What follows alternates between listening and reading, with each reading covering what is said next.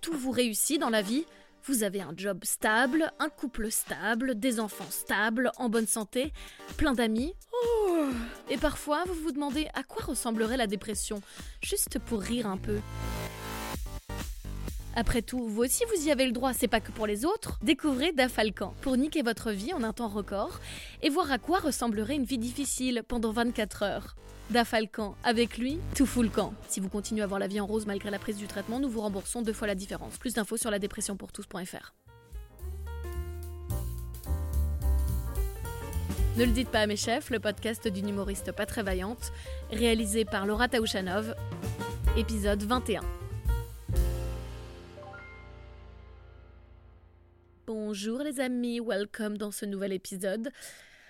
Je suis très triste, très déçue. Je vous l'avais vendu la semaine dernière, mais non, mon micro n'est toujours pas arrivé. Le suivi du colis indique euh, qu'il est en Allemagne depuis mardi dernier. Donc euh, voilà, j'étais pas au courant qu'on livrait encore les colis sur le dos d'un âne euh, mourant. Et encore, je pense qu'un âne mourant serait déjà arrivé à Dublin avec mon micro.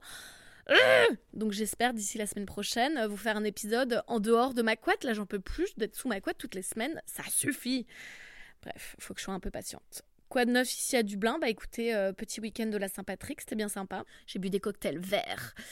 Et euh, par contre, je suis deg parce qu'il fait toujours pas beau. Enfin, il, a fait beau, mais il fait toujours froid.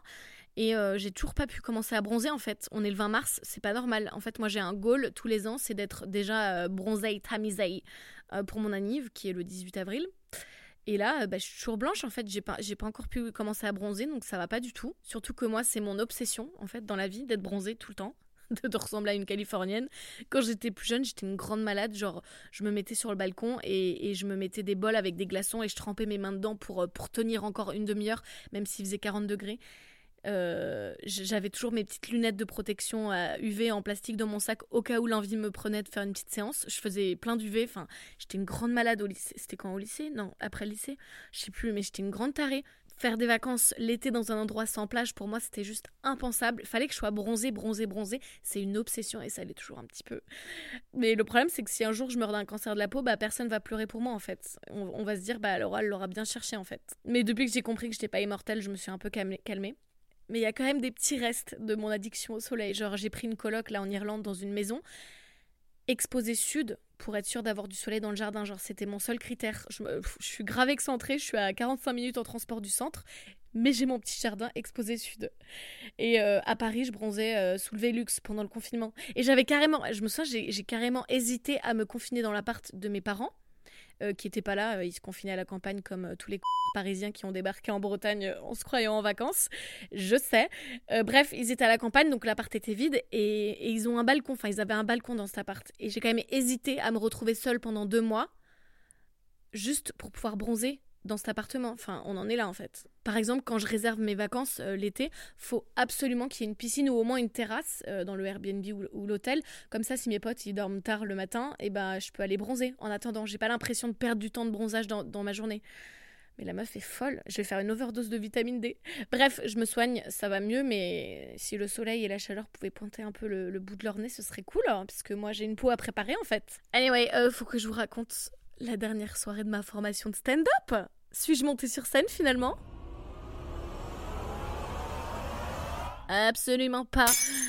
Euh, moi, j'ai absolument pas fait du stand-up. J'ai bien bien sit down mon cul sur une chaise. Euh, je me suis dégonflée hein, pour monter sur scène. Je vous avais prévenu. Après ma petite crise de panique pendant les répètes, j'ai décidé de pas euh, de pas monter sur scène après ma formation de deux mois.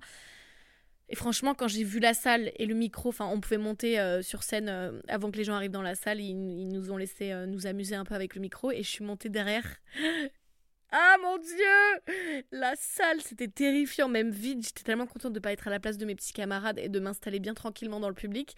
Par contre, ce qui est cool, c'est qu'ils règlent les lumières. Enfin, je sais pas si vous êtes déjà monté sur une scène, mais euh, il faut en sorte que les lumières arrivent euh, bien dans vos yeux, ce qui fait qu'en fait, c'est vrai qu'on voit pas le public. On sait qu'il est là, on l'entend et on voit des petites silhouettes, mais, mais tu vois pas trop les yeux, euh, enfin, tu vois pas trop les visages des gens. Donc ça, ça peut être un peu rassurant. ça m'a pas fait changer d'avis pour autant, mais, mais ça peut être cool. Donc voilà, la soirée était trop cool, mes amis étaient trop bien, trop drôles, trop détendus, genre ils ont réussi à, cacher leur stress.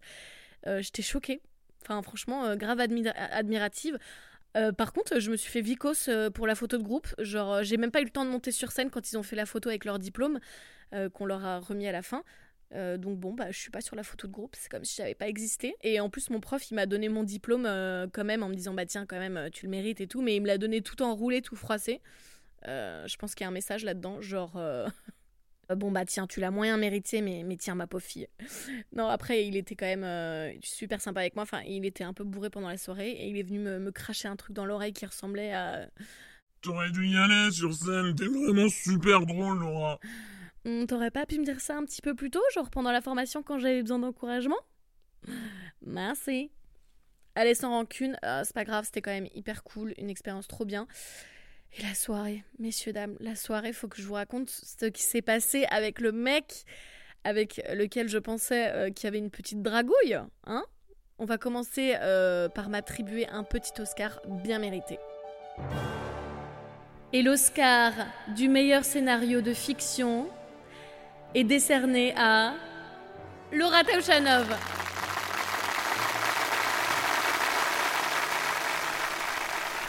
Je sais pas quoi dire, je suis, euh, je m'y attendais pas du tout. Euh, j'ai pas préparé de discours, je suis hyper émue. Euh, écoutez, si on m'avait dit il y a six mois, Laura, tu vas faire un film de ouf en imaginant que le mec du stand-up te kiffe, je pense que bah, je, je vous aurais pas cru. C'est un scénario qui a été écrit avec, euh, avec beaucoup d'amour, de, de, peur et de doute, mais, mais j'ai accouché de ce projet avec la certitude que je ne le laisserai de toute manière pas m'approcher. Alors, alors voilà, ce prix c'est pour toi, jeune homme, qui était censé être intéressé par moi, qui finalement est venu. Euh, bah, tu es venu avec ta copine à, la soirée stand-up, voilà. Bon, bah, sans toi, ce scénario, tout, tout cela n'aurait pas été possible. Alors merci, merci, merci. Les gars, le mec est venu avec sa meuf. Genre, moi, je croyais qu'il y avait un bail entre nous. Il est venu avec sa meuf. On peut pas faire plus clair. Genre. Au début, je me suis dit, ah, attends, elle est blonde, il est blond. C'est peut-être sa sœur, t'as vu Après, il lui a mis une petite main autour de la taille. Il est parti lui chercher un verre au bar. Au bar. Je me suis dit, ah, bah putain, ils ont une belle relation, c'est mignon. Puis après, euh, il lui a fait un bisou dans le cou. Je me suis dit, ah ouais, c'est intense quand même. Et puis, bah, quand il nous l'a présenté, il a dit, bah voilà, machine, ma copine. Donc, bon, bah là, là on pouvait pas faire plus clair. Et là, vous vous dites, oh mince, pauvre Laura, t'as dû être dégoûtée. Pas du tout, mais pas du tout. Soupir de soulagement, j'ai cru que j'allais devoir me forcer à baisser la garde. Ouf, la muraille de Chine est relevée. Hop, on remet l'armure de protection. Je peux enfin retourner à ma petite soirée dans ma petite zone de confort que j'aime tant et vraiment profiter à fond sans me dire Laura, si le mec qui t'aime bien et que tu aimes bien t'approches, tu ne le fais pas fuir avec une blague humiliante ou une drague improvisée avec le voisin moche. Non, tu lui parles.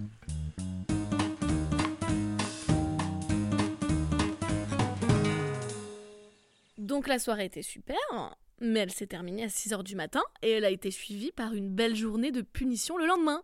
Ce qui m'amène à notre sujet de la semaine. Les drogues. Maman, tu peux débrancher à ce moment-là. Tu peux t'en aller, euh, va faire autre chose. Ok? Maman je sais que t'es toujours là. Allez, éteins le podcast. Oui, moi aussi je t'aime. Allez, bisous. À tout à l'heure. Avec les drogues, vous avez pas vu plus influençable que moi, c'est un délire. Genre à 22h34, je peux vous dire euh, quelque chose du genre. Ah non, mais les drogues, vraiment, ça m'intéresse pas. J'ai essayé quand j'étais à la fac, mais j'ai fait le tour et maintenant c'est bon quoi. Et à 22h38, quand tout le monde se met à en prendre. Laura, une petite trace? Bah oui, bien sûr, tu m'as pris pour qui en fait? Voilà, bah ça c'est moi. En arrivant en Irlande, je vivais avec un mec que j'adore qui est devenu euh, aujourd'hui un bon ami. Mais il prenait pas mal de drogue avec ses amis et il faisait souvent des, des teufs à la maison. Et donc, quand il m'a annoncé qu'il déménageait pour vivre avec sa meuf, bah, j'étais un peu soulagée parce que bah, le chétan s'en allait, quoi. Et par exemple, j'avais aussi les 30 ans d'un copain à la fin de l'été dernier que j'embrasse.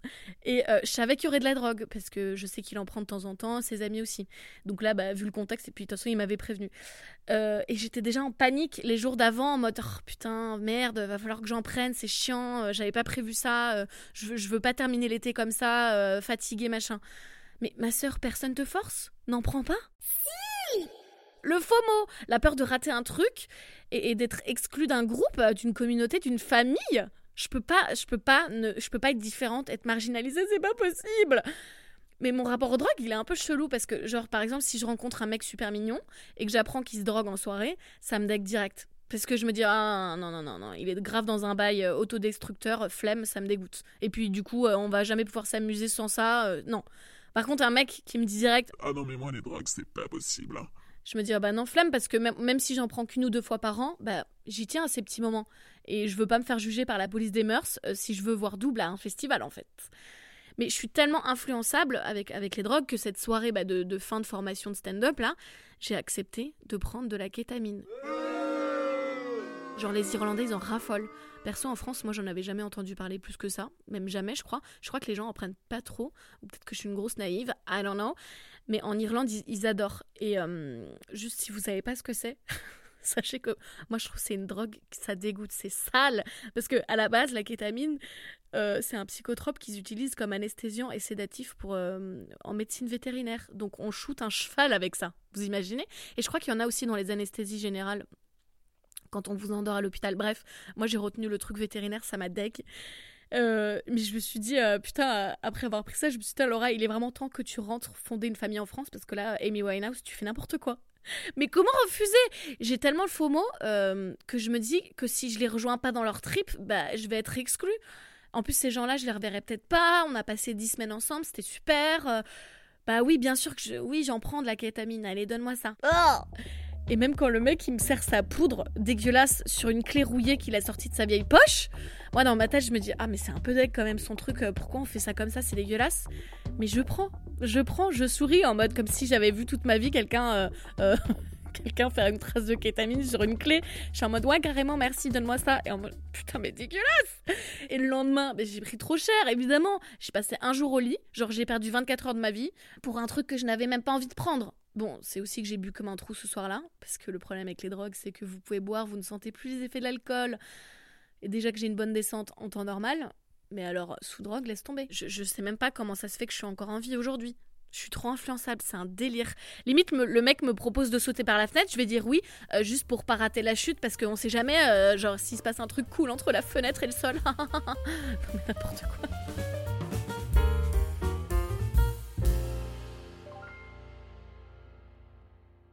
Faut savoir que j'ai découvert les drogues assez tard. Enfin, au lycée, ça fumait vite fait de la weed, mais ça m'a jamais trop attiré. Et, j'ai jamais vu de drogue dure, enfin rien, euh, avant la fac. Avant les. Je sais pas, j'avais peut-être 21 ans quand j'ai vu euh, de la drogue pour la première fois. En plus, j'avais j'avais entendu des histoires de bad horribles où le mec croit que son, son bras, il- c'est une carotte et il veut la râper. Enfin bref, ça me faisait un peu peur tout ça.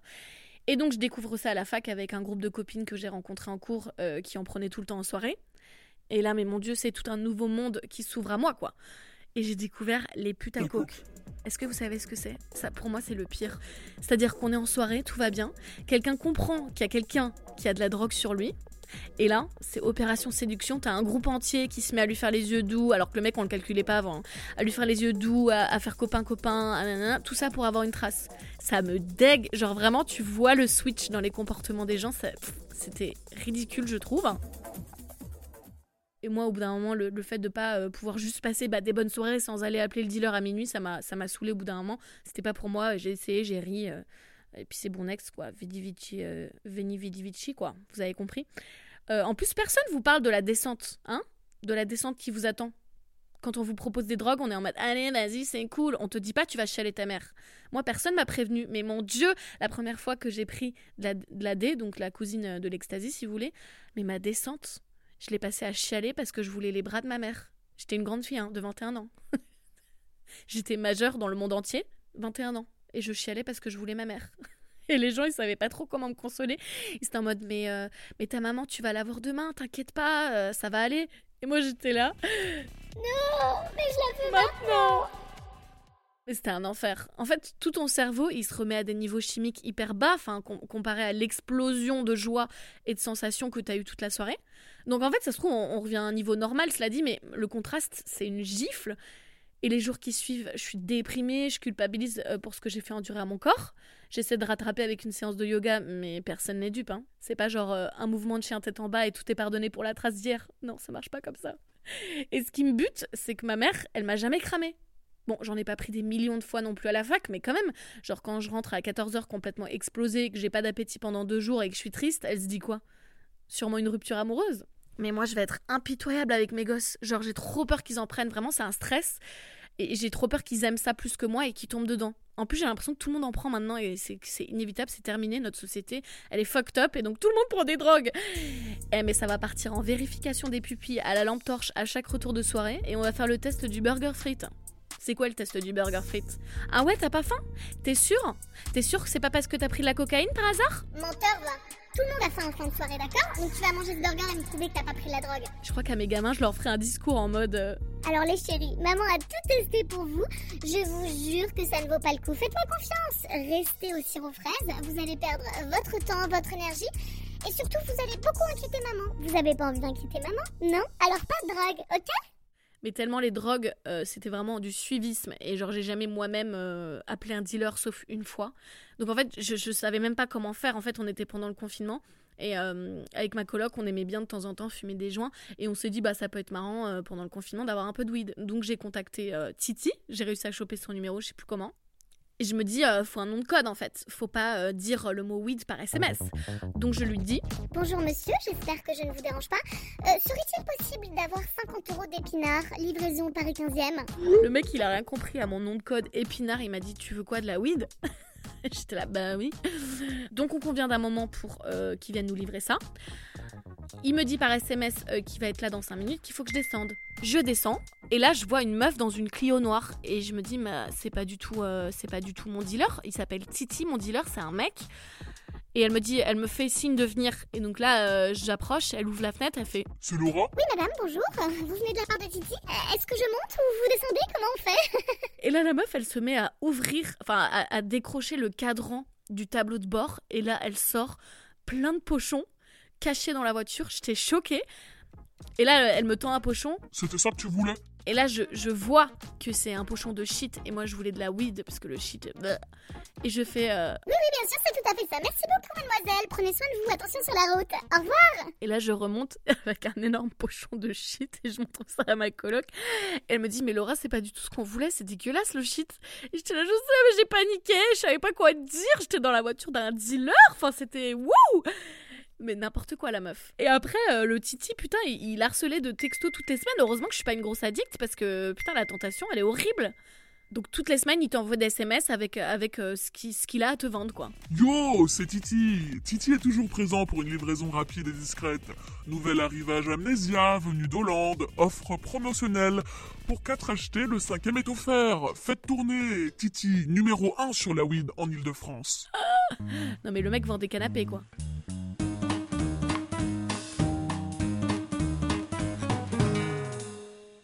Par contre, il y a une drogue euh, que j'adore, euh, que j'ai pris peut-être trois fois dans ma vie.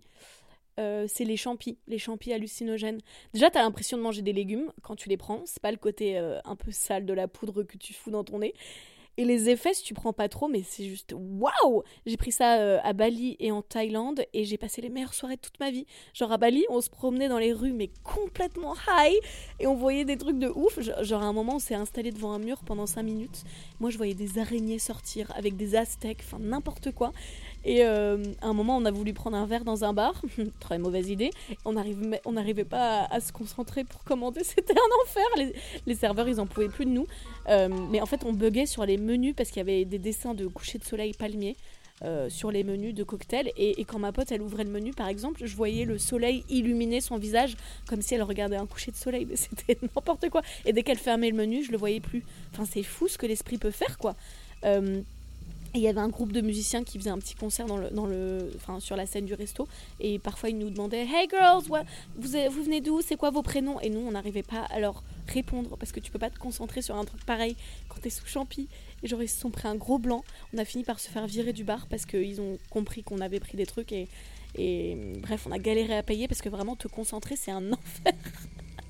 Et on a fini sur une plage où il y avait des rochers et on n'osait pas marcher dessus euh, par respect parce qu'on avait l'impression que c'était des crânes en fait. Et on, voulait pas marcher sur des crânes de personnes, tu vois. Et moi, j'ai carrément vu le Titanic arriver. Genre un énorme bateau avec des spots de lumière arriver sur la plage. J'étais en mode waouh! Et, euh, et tout le monde voit des tru- trucs un peu différents et t'as des moments de lucidité euh, par moment et donc tu peux raconter un peu aux autres ce que tu vois. Euh, j'ai eu une alu où euh, je voyais comme des gamins assis devant, une- devant devant la fenêtre d'un magasin, c'était la nuit, et ils, étaient sur leur tel. Donc en fait, je voyais tous ces, tous ces visages éclairés par des téléphones Euh, et, elle- et mes potes, elles comprenaient pas ce que j'essayais de leur expliquer. Genre même à, à ce jour, elles ont toujours pas compris mon alu, mais c'était génial. Et, et là, pour le coup, la descente, c'est un autre délire. Genre, c'est un réveil en fait. T'as un regain d'énergie parce que tout était au ralenti pendant trois heures. Nous, on a dansé jusqu'au bout de la nuit et euh, c'était trop bien.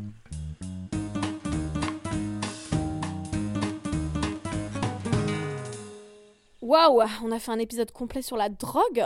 S'il n'y a pas d'épisode la semaine prochaine, c'est que je me suis fait arrêter par les keufs, la police des mœurs. On va passer au docteur Lolo. C'est Docteur Lolo. Viens voir le docteur. Viens voir le docteur. Cette semaine, on a un petit message de Marianne que vous avez déjà entendu, je crois. Ouais, vous avez déjà entendu Marianne. C'était une copine que j'avais rencontrée euh, en Irlande qui est rentrée en France. Marianne, qu'est-ce que Docteur Lolo peut faire pour toi? Enfin, si j'ai toujours une once de crédibilité après tout ce passage sur la drogue, qu'est-ce que je peux faire pour toi? Vous avez un message. Bonjour docteur Lelo, Euh, j'ai euh, une question d'ordre sentimental, enfin docteur Lelo du cœur. En fait, euh, dans la panoplie d'ex que j'ai, euh, il y en a, je dirais, euh, un tiers qui reviennent régulièrement. Le truc, c'est que je sais pas quoi faire. Pour l'instant, je les, ignore parce que. et Alors, je me dis, est-ce que je suis pas un peu responsable de cette situation? À les ignorer, c'est pas leur mettre un nom clair et ils vont revenir quand même. D'un autre côté, ça me sauce et ça flatte, tu vois. Tu dis, oulala, je suis inoubliable. Bref, j'en fais quoi de ces ex qui reviennent? Merci. Un excusez-nous, Marianne, la nana inoubliable. Moi, j'ai un seul ex qui revient, les autres, on s'est tellement mal quittés qu'ils ont sûrement bah, rien à me dire à part euh, va te faire foutre. et, puis, euh, puis moi, quand je me sépare, souvent, je suis envahie par un, gros sentiment de dégoût profond pour la personne. Et du coup, bah, je leur fais bien savoir. Donc, euh, généralement, ils m'écrivent plus. J'en ai que un qui s'accroche comme une moule à son rocher. Genre, le mec, je le bloque de partout, mais il trouve des moyens de m'écrire. Par mail, sur Viber, sur Instagram. Insupportable. Et euh, d'ailleurs, j'ai un ex qui a complètement disparu de la circulation et je sais même pas s'il est vivant.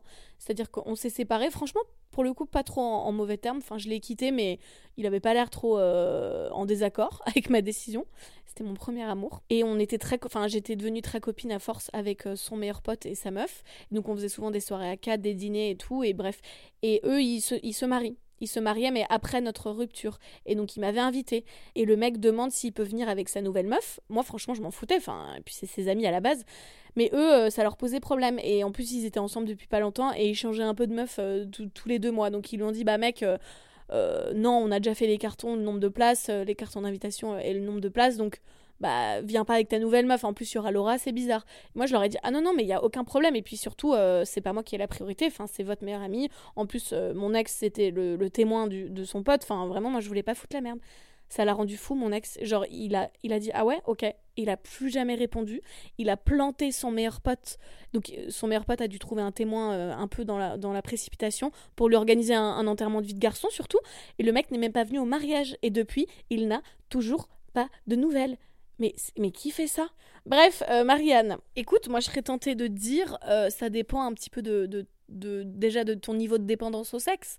Euh, si t'as la libido d'une ado de 16 ans, garde-les sous le coude pour quand ça te démange un petit peu dans la culotte, on sait jamais. Sur un malentendu, un samedi soir à 3h du mat, ces mecs-là, ils peuvent te servir.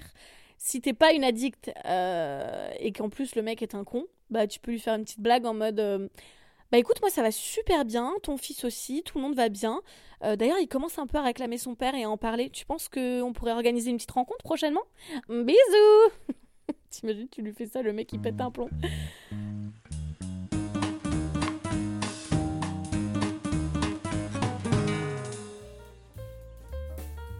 Voilà les amis, c'est la fin de votre épisode. J'espère que vous avez passé un bon moment. Merci pour vos étoiles, vos commentaires. J'ai vu tout ça sur les applis, ça m'a fait grandement plaisir. Euh, J'espère que la semaine prochaine, je ne serai plus sous ma couette et que j'aurai enfin un micro d'adulte.